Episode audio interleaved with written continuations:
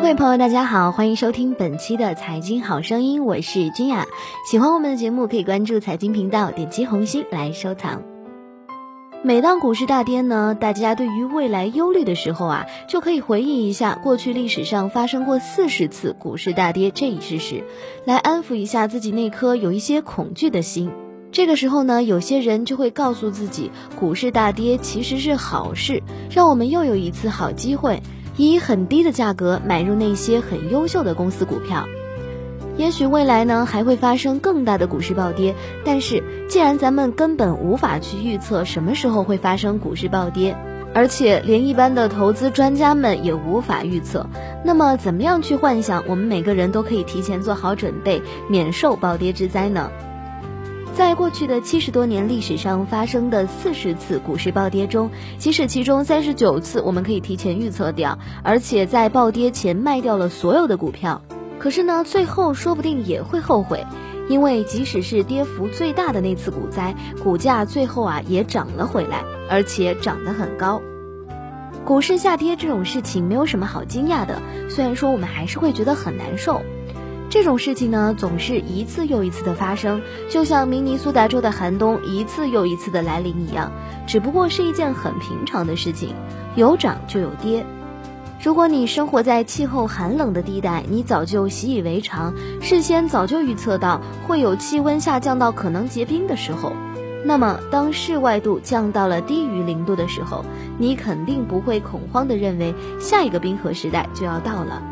而你会穿上皮大衣，在人行道上撒一些盐，防止结冰，这一切就搞定了。你会这样安慰自己：冬天来了，夏天还会远吗？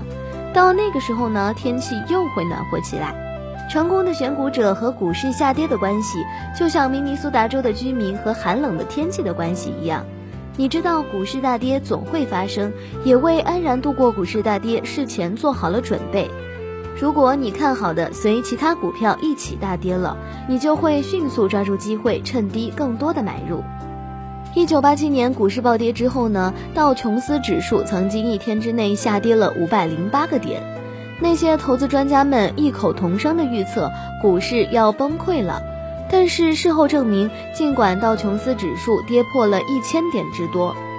也没有像人们预测的那样股市末日来临。这只不过是一次正常的股市调整而已。尽管调整幅度非常大，但也只不过是二十世纪十三次跌幅超过百分之三十三的股市调整当中最近的一次而已。从此之后呢，虽然又发生过一次跌幅超过百分之十的股市大跌，也不过是历史上的第四十一次而已。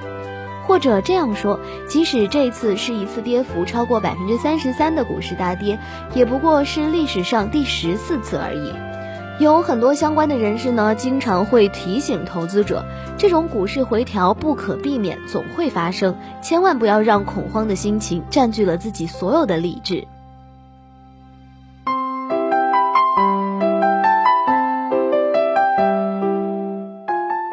以上就是今天财经好声音的全部内容，感谢各位的收听，我是金雅，我们下期节目不见不散喽。